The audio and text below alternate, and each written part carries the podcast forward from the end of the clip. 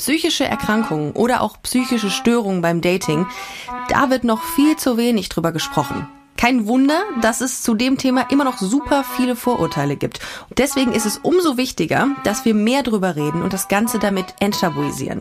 Und damit herzlich willkommen zu 1000 erste Dates mit mir, Ricarda Hofmann. Meine heutige Gästin ist Sarah, 37 aus Frankfurt. Und sie hat Ben gedatet, der eine bipolare Störung hat. Er kommt jetzt rein und ich liege da quasi wie so eine Sardine. Eins, zwei, Achso, wie heißt du übrigens? drei, direkt irgendwie. Wow. Okay, boy. Let's do it. 17, Ich freue mich darauf, dein Wolf zu sein. 72, Hey, wie super. Ich wollte doch eh gehen. 370, Und er hatte halt auch mittlerweile seine Hose nicht mehr an. 500, 766, 944, 1000. Ich habe in dem Moment nur gedacht, ach, den nehme ich mal mit. Danach fühle ich mich wie Wackelpudding. 1000. Erste Dates. Hallo Sarah, grüß dich. Schön, dass du da bist. Hi Ricarda, ich freue mich total, dass ich hier sein darf. Same. Du bist äh, 38 und äh, du bist Sozialarbeiterin. Korrekt. Und äh, ich freue mich sehr auf deine heutige Dating-Geschichte. Und äh, wie, wo befinden wir uns gerade? Wir befinden uns im Sommer 2016. 2016. Ja, doch. Sommer 2016. Ich ähm, hatte, ich bin gerade aus einer sehr toxischen Beziehung rausgegangen. Mir ging es ähm, gesundheitlich nicht so gut. Ich hatte, ähm, habe eine Depression entwickelt. Ähm, hatte Innerhalb, innerhalb der. Genau, also so in Beziehung. diesem Zeit. Ja, also nicht durch die Beziehung, so, nicht okay. unbedingt durch die Beziehung. Da gab es viele verschiedene andere Faktoren, viel Arbeit. Ähm, ich habe mich, glaube ich, ein bisschen übernommen, äh, gerade im sozialen Bereich. Vor allen Dingen, wenn man noch nicht so lange dabei ist, ganz oft der Fall, dass man ähm, erstmal nicht Nein sagen kann und dass man die Geschichten, die man erlebt, halt auch oft mit nach Hause nimmt. Ja, und das kam dann einfach irgendwie alles zusammen. Und äh, meine, Wie lange ging deine Beziehung, die endete? Mh, ungefähr zwei Jahre. Okay, und toxisch im Sinne von, dass ihr habt einfach äh, keinen Weg zusammengefunden Nee. und Ich glaube, dass manchmal sind die Gründe ja auch so, also es ist alles so wahnsinnig vielschichtig. Ne? Also ich glaube, dass weder er noch ich toxisch in der, in der, im Grunde, in, im, im Grundkern waren oder sind. Ich glaube einfach, dass wir zu diesem Zeitpunkt, an dem wir uns getroffen haben, beide eigentlich eher wie untergehende Schiffe waren. Und wir konnten uns da jetzt gegenseitig, wir, wir hätten es gern getan, glaube ich, Ja. aber wir konnten uns da gegenseitig nicht rausziehen. Und vielleicht keine Rettungsringe. wir hatten keine es. Rettungsringe, genau. Okay. Dann hat man irgendwie, ne, ihm ging's nicht gut, mir ging's nicht gut und man hätte das gerne irgendwie zusammen Mhm. hinbekommen, hat man aber nicht. Und dann wird es dann durchaus auch manchmal irgendwie eklig. Wer hat sich dann getrennt? Naja, ich habe dann schlussendlich die Reißleine gezogen. Das war nach der Trennung noch immer mal wieder ein Hin und Her. Ähm, zusammen, nicht zusammen, doch nochmal getroffen und mit dem Taxi abends hingefahren. Und das war aber eigentlich ein in die Länge ziehen, das nicht hätte notwendig sein müssen. Aber wie es dann halt auch immer so ist, wenn es einem selber nicht gut geht und man sich selber sehr schlecht fühlt, dann ähm, möchte man oder nicht möchte man, aber dann fühlt man sich insgeheim von Dingen angezogen, die es einem noch schlechter gehen lassen. Aber irgendwann habt ihr die Reißleine ziehen können und dann hast du dich auf, ja, dann hast du einen Haken hintermachen können. Dann habe ich einen Haken hintermachen können. Meine beste Freundin hat mich dann äh, geschnappt und äh, mich in den ähm, Van, in den äh, großen Wohnmobil-Van ihrer Eltern gesetzt und wir sind zusammen nach Kroatien Ein gefahren. Traum. War das auch aufgrund der Tatsache, dass sie sich erhofft hat, dass es dir dadurch dann besser geht? Definitiv. Oder? Ah, okay. Ja, definitiv. Ich bin zu dem Zeitpunkt, ich bin glaube ich schon relativ lang nicht mehr im Urlaub gewesen und es war einfach alles, war einfach ein großer Berg, der vor mir lag und äh, sie wollte mir da glaube ich einfach auch mal so, ne, also dass man einfach mal wieder was Schönes erlebt und mal rauskommt aus Cool. dem Adventure. Ja, Okay. war es auch. Und dann seid ihr zusammen losgedüst. sind wir zusammen losgedüst, ja. Wo seid ihr gestrandet? Wir sind auf der, oh, jetzt mal gucken, ne? Insel Krück. Krück gestrandet.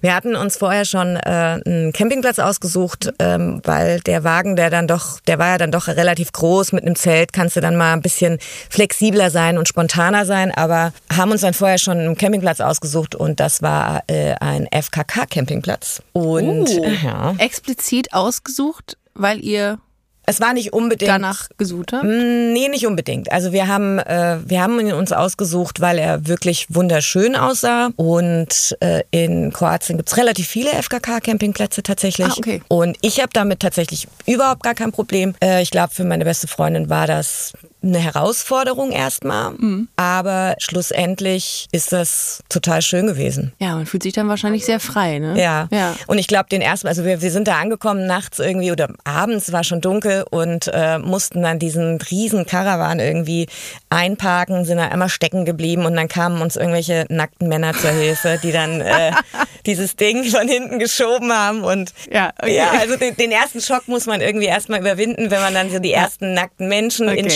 Schlappen und Socken sieht. Und dann ähm, habt ihr euch aber schnell eingegruft. Wir haben uns schnell eingegruft, ja. Okay. Ich habe ich hab schon oft FKK gemacht. Ich habe nie erlebt, dass sich irgendwer äh, sich unsittlich genähert hat. Also da habe ich das eher an anderen Stränden erlebt.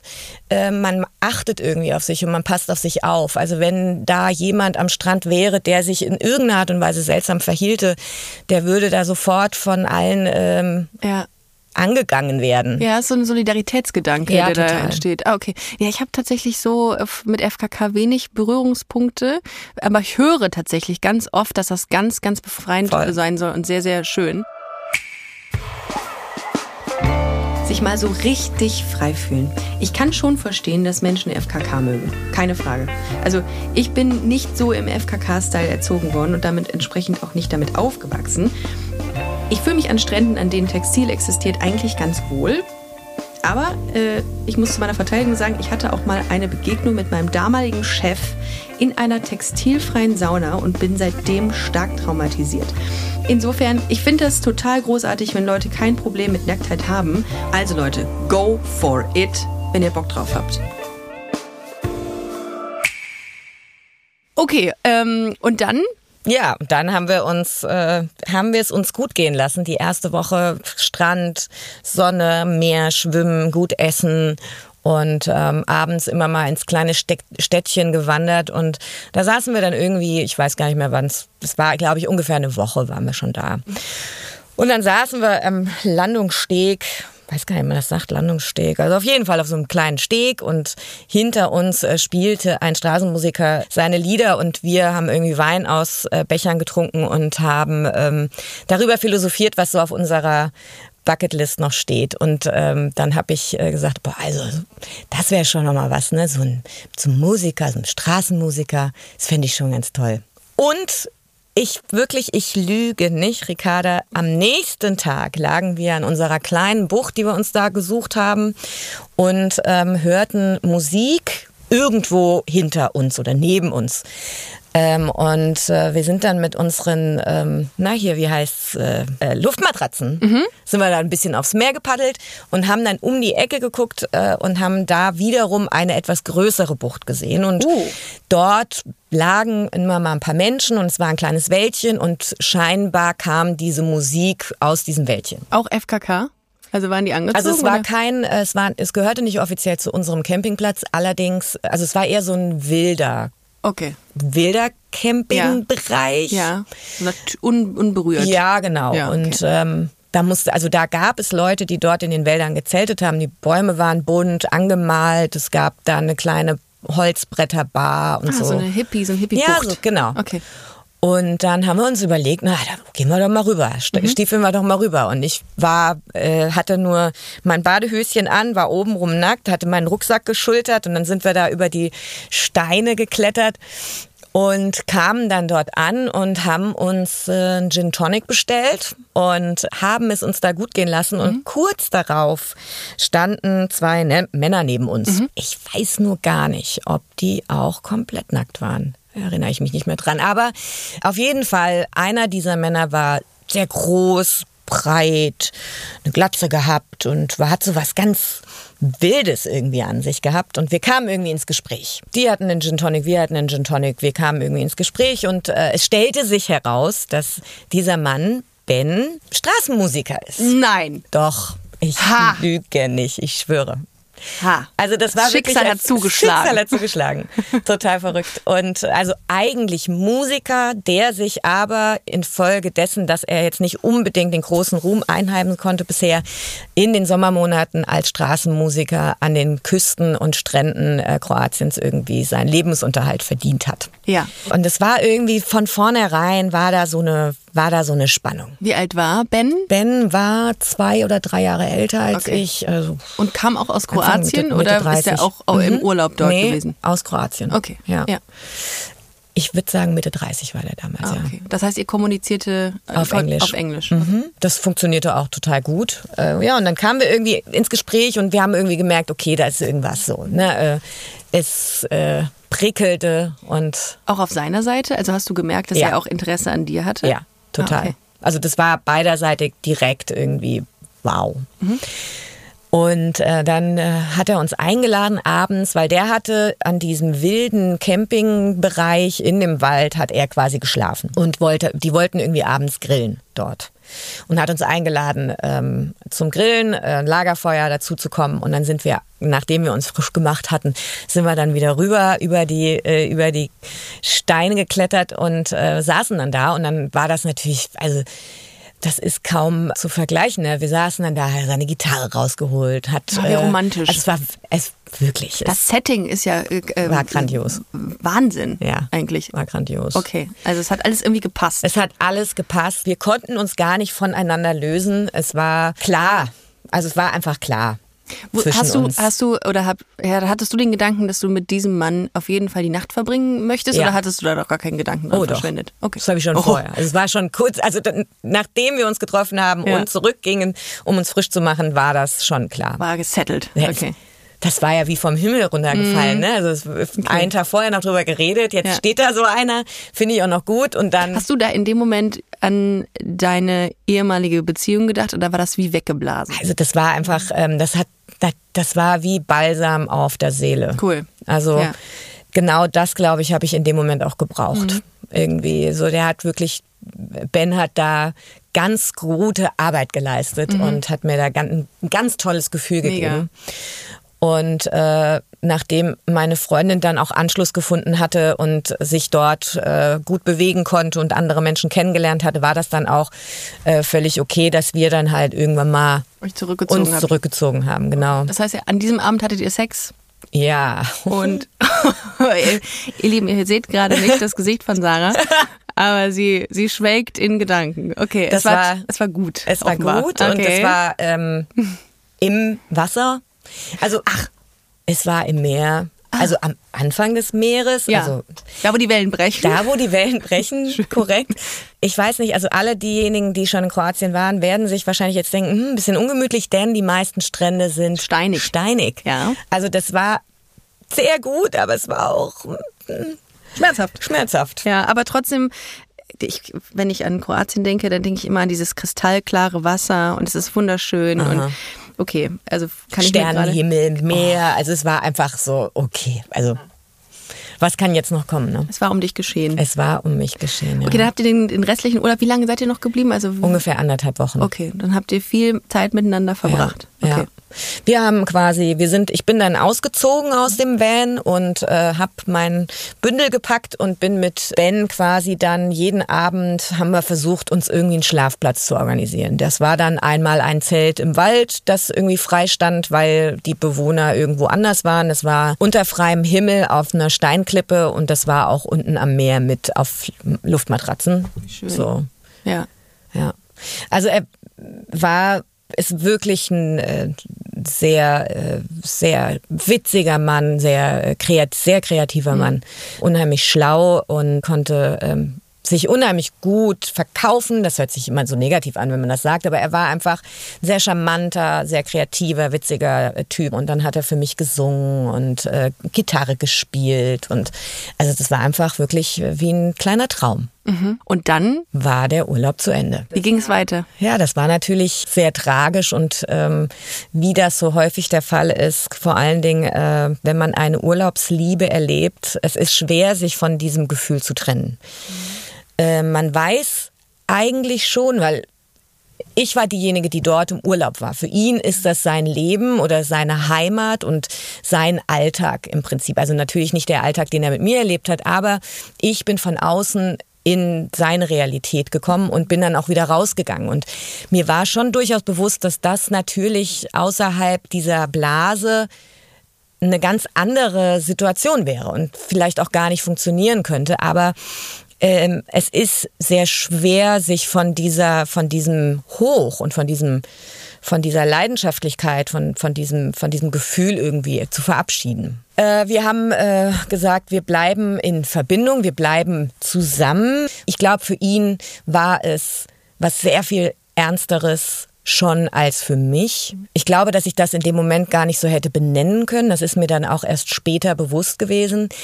Aber ähm, für mich war das wie so ein, ich war total verliebt in die Art, wie er verliebt in mich war. Das war Oh, so, ja. ich kam aus einer Situation, in der ich mich ja selber nicht geliebt habe. Und dann kommt da jemand, der trägt dich auf Händen und schenkt dir so eine besondere Zeit. Und das ist natürlich dann total schwer, aus der Situation, aus der ich komme, in so eine Blase rein und dann wieder raus und das dann zurücklassen. Also da muss man schon, glaube ich, sehr stark sein, um, um das in dem Moment so klar zu sehen und zu sagen, ja, okay, tschüss dann.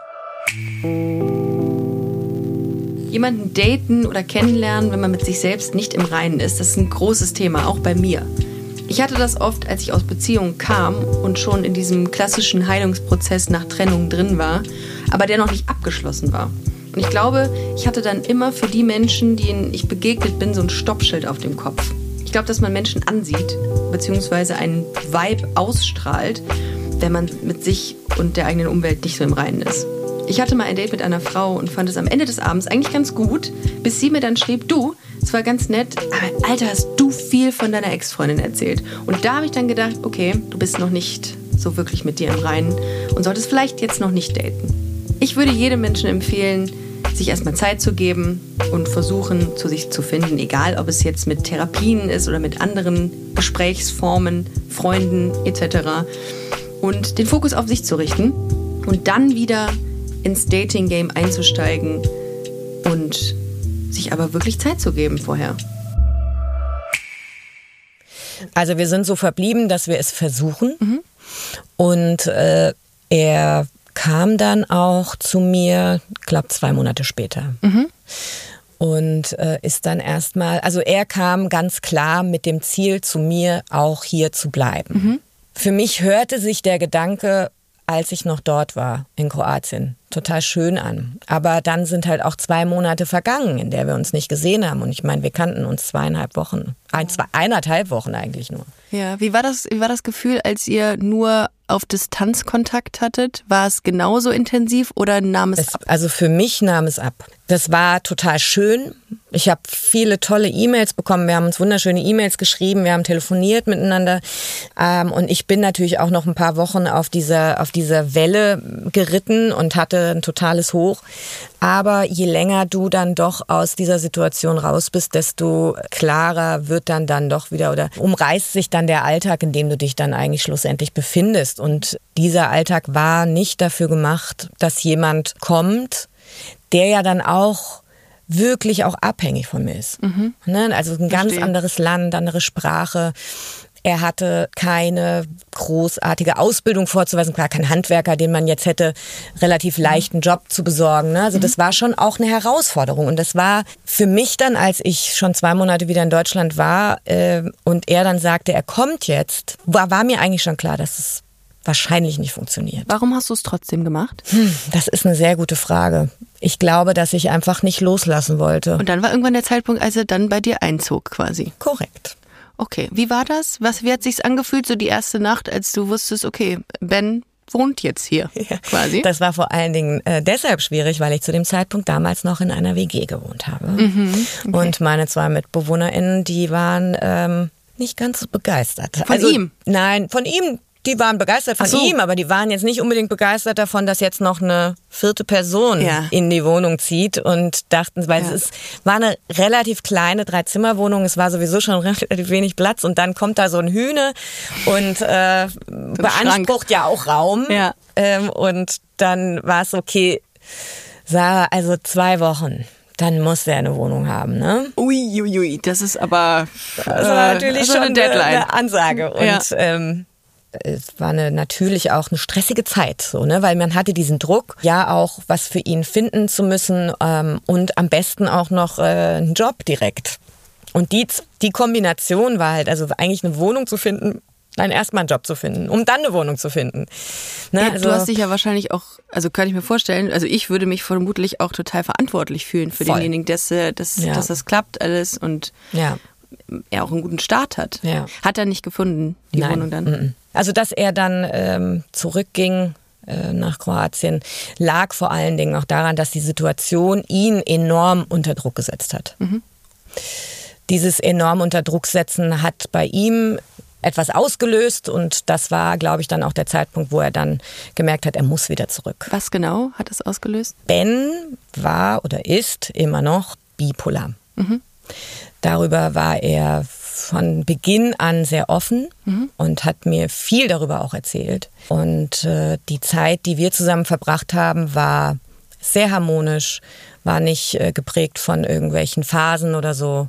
Das muss man vielleicht ganz kurz einordnen. Für diejenigen, die das nicht wissen, was eine bipolare Störung ist, magst du mal ganz kurz erklären, äh, für diejenigen, die das noch nie gehört haben, was das genau ist? Das ist eine psychische Erkrankung. Das ist eine schwere psychische Erkrankung. Ich m- bin auch nur Laie, also ich bin niemand, der das, äh, der das fachlich äh, wirklich gut erklären kann. Aber um es kurz zu machen, es ist eine er schwere psychische Erkrankung, die ähm, man nicht heilen, sondern nur medikamentös und psychotherapeutisch begleiten kann. In diesen in dieser affektiv, bipolaren affektiven Störung wechselt man sich ab zwischen zwei Polen. Das bedeutet das Wort auch bipolar, dass die Pole der Manie und der Depression. Also man schwankt zwischen Stimmungen ähm, innerhalb Extreme der Stimmungen. Ja. bipolaren Störung. Also laut, ich habe mich auch mal eingelesen, laut der Gesellschaft für bipolare Störungen ist eben diese Bipolarität eine psychische Erkrankung, die zu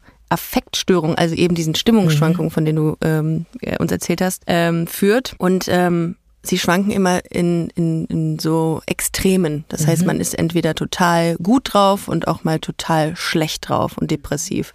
Und das hatte Ben. Korrekt. Und das hat er dir auch schon äh, in Kroatien erzählt. Und ähm, was hat das, ich meine, du kommst ja aus dem sozialen Umfeld.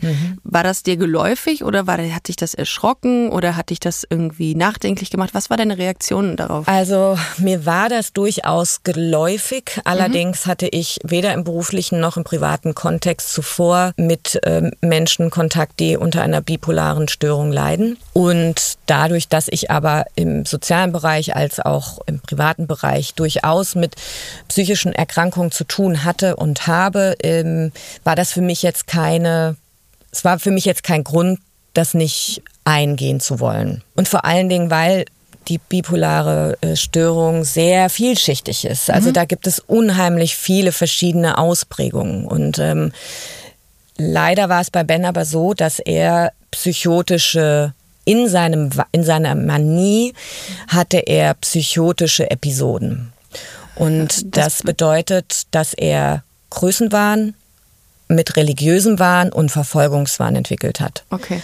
und er nicht mehr schlafen konnte und auch Halluzinationen hatte. Und das hat, haben bestimmte Ereignisse ausgelöst oder war das irgendwie so präsent, dass du wusstest, das existiert jetzt gerade und ich kann das irgendwie einordnen? ich habe das, äh, ich habe weder eine manische Episode noch eine depressive Episode an ihm bis zu dem Zeitpunkt erleben können.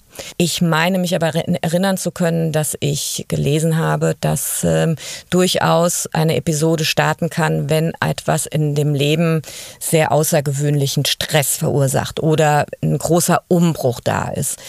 Und das war ja in dem Fall so. Also ich meine, er ist nach Deutschland gekommen mit seinem Rucksack und hat seine Heimat, seine Familie und seine Freunde verlassen und ähm, wollte das unbedingt schaffen. Und das ist ein enormer Druck gewesen. Und ähm, der Tag, an dem er sich dann entschied zu gehen, war fing ganz normal an. Der Tag, an dem er gehen wollte, Schluss machen wollte. Nein, er wollte, er musste zurück. Ach so, ah, okay. Er musste zurück. Okay, ja. Also uns war das beiden wahrscheinlich schon klar, haben es aber nicht ausgesprochen. Und dann begann der Morgen, ich, anderthalb Wochen war der vielleicht da, ah, fast zwei Wochen, glaube ich. Ähm, und er brachte mir Kaffee ans Bett und äh, setzte sich zu mir und ähm, erzählte mir dann ähm, oder sagte dann im völlig ruhigen Ton, dass er wieder zurück müsse. Mhm. Und, und ich war gerade erst aufgestanden, es war irgendwie acht oder so. Und war dann so, ja, okay, wieso? Hä? Und dann hat er mir, hat er mir, jetzt hat er mich gefragt, ob er noch, ob ich ihm, ob er mir schon mal von seinem Großvater erzählt hätte, der äh, unter den Zaren in Russland gedient habe, Urgroßvater. Ähm, meinte ich, nee, glaube nicht. Und dann äh, sagte er, also er, es ist so, dass er geflohen, also der Urgroßvater sei geflohen, hat ziemlich viel Gold mitgenommen, hat das in Kroatien in den ganz, bei der ganzen Familie quasi versteckt und verteilt. Und er müsse jetzt zurück das Gold einsammeln, weil er, es sind ja jetzt gerade Präsidentschaftswahlen waren damals, weil er der neue Präsident von Kroatien wird. Wie bist du, wie bist du mit der Info umgegangen? Es war nicht so einfach. Also, aber hast du es direkt auf die ja. äh, Bipolarität geschoben? Ich wusste oder? sofort, dass da, okay. dass, okay. dass er gerade. Du wusstest es Hand zu haben, diese Information Zumindest, oder sein ja, Verhalten. Mhm. Ja, also okay. ich konnte es einordnen und ähm, trotzdem und auch wenn er mich äh, stetig darauf vorbereitet hat und mir auch versucht hat, äh, zu erklären, wie ich damit umgehen müsse, wenn es soweit wäre, war das natürlich dann doch, also ich habe damit gelebt, mit dem Wissen darum, aber wenn es nie passiert, dann, ne, dann ist bist du utopisch. trotzdem nicht darauf vorbereitet. Ja.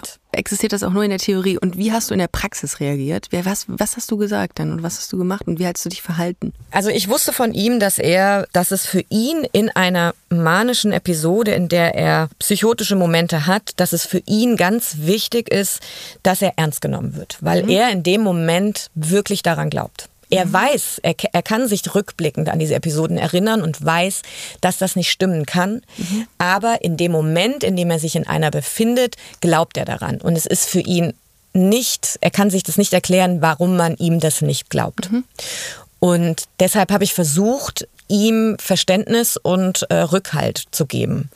Hab dann gleichermaßen versucht, ihn wieder so ein bisschen in die Realität zu ziehen, ähm, und habe dann halt versucht zu sagen, ich kann das verstehen, ich verstehe, warum du gehen musst und ähm, ich werde dir da keine Steine in den Weg legen. Ich glaube aber doch auch, dass das nicht der einzige Grund ist, warum er wieder zurück möchte und ich mir vorstellen kann, dass die Situation, in der wir uns gerade befinden, für ihn enorm viel Stress und Druck bedeutet mhm. und er mit Sicherheit auch seine Familie und seine Freunde vermisst und dass das äh, für niemanden wirklich eine schöne Situation sei und ähm, egal aus welchem Grund er zurück muss, wenn er sich dafür entscheidet zu gehen, dann soll er gehen und habe ihm da versucht, einfach ein bisschen den Druck zu nehmen, weil ich glaube, dass er durchaus auch, also ne, dass ich glaube, dass das so ein, es hat in ihm total gearbeitet. Er wollte mich ja jetzt auch nicht enttäuschen, er will mich nicht alleine lassen, dann schafft das aber doch nicht. Und kam dir das, ähm, also sag, wenn es, äh, wenn es zu grenzüberschreitend ist die Frage, aber kam dir das gelegen? Also nicht die, nicht seine seine Phase, sondern die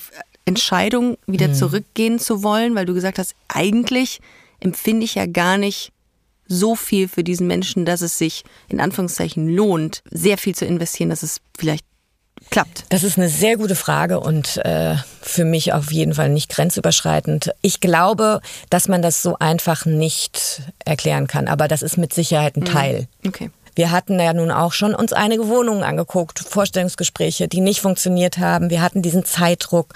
Ähm, und im Hinblick auch vor allen Dingen seiner Erkrankung hatte ich mir da im Vorhinein natürlich auch Gedanken gemacht. Da unten hat er ein besseres Netzwerk von Menschen, die ja schon lange, lange mit ihm diesen Weg gehen mhm. und sich da wahrscheinlich sehr viel besser auskennen als ich. Und äh, ich ihm alleine, er ist ja wirklich es war ja nur ich dort, wahrscheinlich auch dieser ganzen Erkrankung nicht gewachsen bin. Nicht in dem Ausmaß. Mhm. In dem Moment, wo das passiert ist, also das ist, da kann man, glaube ich, noch so gut vorbereitet sein, wenn das das erste Mal passiert und äh, jemand steht einem gegenüber und sagt etwas, was offensichtlich nicht wahr sein kann. Aber in so einer, in einem Ton der Überzeugung, das ist schon auch beängstigend. Ihr habt dann eine Entscheidung getroffen zusammen und die lautete, am nächsten Tag am nächsten dich. Tag. Genau, okay. am nächsten Tag bringe ich dich zum Bahnhof. Er ist dann mit dem Bus zurückgefahren. Wie war das für dich, als du ihn ähm, so das letzte Mal gesehen hast oder ihn verabschiedet hast? Das waren äh, sehr viele widersprüchliche Gefühle. Das war, da war ganz viel Trauer dabei, da war ganz viel Erleichterung dabei. Mhm. Es war ein Potpourri an unterschiedlichsten Emotionen, die da in mir gebrodelt haben und die ähm, wirklich auch viel, also ja. war schon, war heftig. Aber man muss dazu sagen, dass die bipolare Störung jetzt nicht der Auslöser für das Nicht-Funktionieren eurer Nein. Beziehung war. Das Korrekt. muss man vielleicht nochmal ganz klar ja. sagen an dieser Stelle, sondern ja. es haben viele Faktoren zusammengearbeitet, die nicht funktioniert haben. Ja, also unter welchen Umständen denkst du, hätte es funktionieren können? Vielleicht, wenn wir im gleichen Land gelebt hätten wenn diese Entfernung nicht wäre. Also ich glaube durchaus, dass ich mit ihm und seiner Erkrankung an sich durchaus hätte leben können, wenn ich aber gewusst hätte, dass das Netzwerk, das er hat, sein Unterstützer- und Helfernetzwerk, nicht so unerreichbar gewesen wäre in dem Moment. Habt ihr noch Kontakt jetzt gerade? Also wir hatten ähm, nach seiner Abreise noch bis zum Ende des Jahres Kontakt das war dann im, erst im Herbst, Sommer, Sommer, er ist im Herbst gekommen ähm, und wir waren im ständigen Kontakt noch. Mhm. Und dann gab es aber dann eine Situation, das war dann kurz vor Weihnachten, glaube ich, da hat er sich selbst einweisen lassen. Also er hat das immer relativ gut noch ähm, erkennen können, wann es vielleicht doch besser wäre, sich in helfende Hände zu begeben. Und das war dann der Moment, wo ich dann irgendwann wir haben immer mal gefacetimed. Und dann hat er irgendwann mal angerufen und hat mich gefragt, für wen ich arbeite. Und das war dann für mich der Moment, dass ich mit ihm darüber reden musste, in einem guten Moment, dass wir, dass es vielleicht besser wäre, wenn wir keinen Kontakt mehr haben. Für wen du arbeitest? Also er war er hatte eine Episode und war der Meinung, ich würde vom FBI ah, okay. sein. Okay. Für mich war das aber total schwer, diesen Kontakt einfach so abzubrechen, mhm. weil er mir ja doch auch was bedeutet und weil, weil er ein toller Mensch ist und weil ich ihn sehr, sehr gern habe und ähm, weil er in dem Moment auch in einer Situation ist, in der er sehr in dem man jetzt nicht unbedingt sagen möchte, hey, du, ich glaube, für mich ist es besser, wenn. Mhm. Mhm, verstehe. Weil man dann das Gefühl hat, vermutlich, äh, dass man jemanden aufgrund seiner psychischen Erkrankung im Stich ja. auch lässt, oder? Ja. Aber es ändert ja so eine ähm, Bipolarität, ändert ja nichts an der Tatsache, dass das ein toller Mensch, ein toller Überhaupt Mann ist. Nicht. Ne? Überhaupt okay. nicht. Krass. Was nimmst du als Learning mit aus diesem Date? Also ich habe auf jeden Fall viel viel mitgenommen. Ich habe viel daraus gelernt. Ich habe vor allen Dingen natürlich diese wunderbaren und äh, außergewöhnlichen und Once-in-a-Lifetime-Momente mitgenommen. Ja. Äh, unter ganz vielen anderen Umständen hätte das vielleicht auch funktionieren können. Aber mhm. was ich mitnehme, ist auf jeden Fall dieses wunderbare Gefühl, die tolle Zeit und die Erinnerung daran. Was ich für mich persönlich daraus lerne, ist, dass ähm, ich durchaus schon mehr auf mich acht gebe. Dass du deine Bedürfnisse weiter, genau. weit, ja. viel ja. weiter oben positionierst. Ja. Okay. Aber das ist ein gutes Learning. Das ist ein sehr gutes Learning. Es hat aber auch sehr lange gedauert.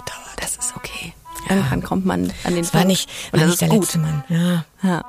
Aber ich fand es sehr, sehr spannend und ich finde ganz, ganz schön, dass du das Positive aus diesem ganzen Date ziehst und sagst, ich erinnere mich an die schönen Momente und das ist ja das Wichtigste mhm. und auch viel daraus gelernt hast. Ich glaube, man lernt aus jedem Date. Definitiv. Aus jedem. Oh, Mehr ja. und auch sehr über sich, sehr viel über sich selbst. Ja.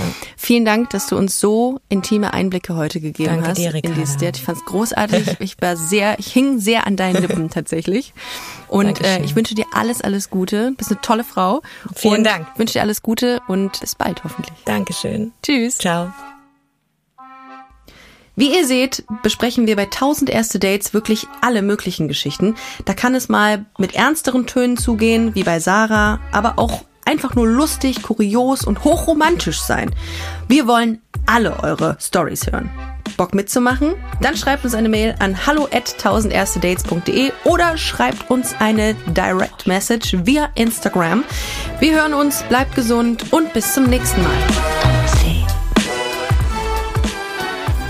1000 erste Dates ist eine Co-Produktion von Studio Bummens und Kugel und Niere. Executive Producer Anna Bühler und Jon Hanschin. Produktion und Redaktion Hannah Marahil, P. Solomon Obong, Eileen Doan, Lina Kohlwes und mir, Ricarda Hofmann. Ton und Schnitt Fabian Seidel.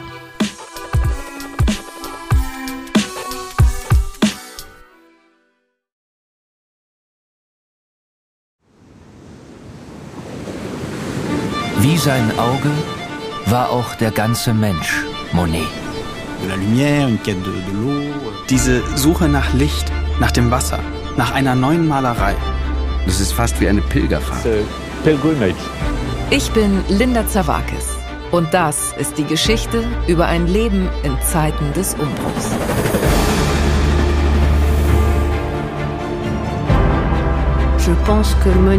Monet selbst steht als Künstler für die Erneuerung einer Definition dessen, was Kunst überhaupt ist.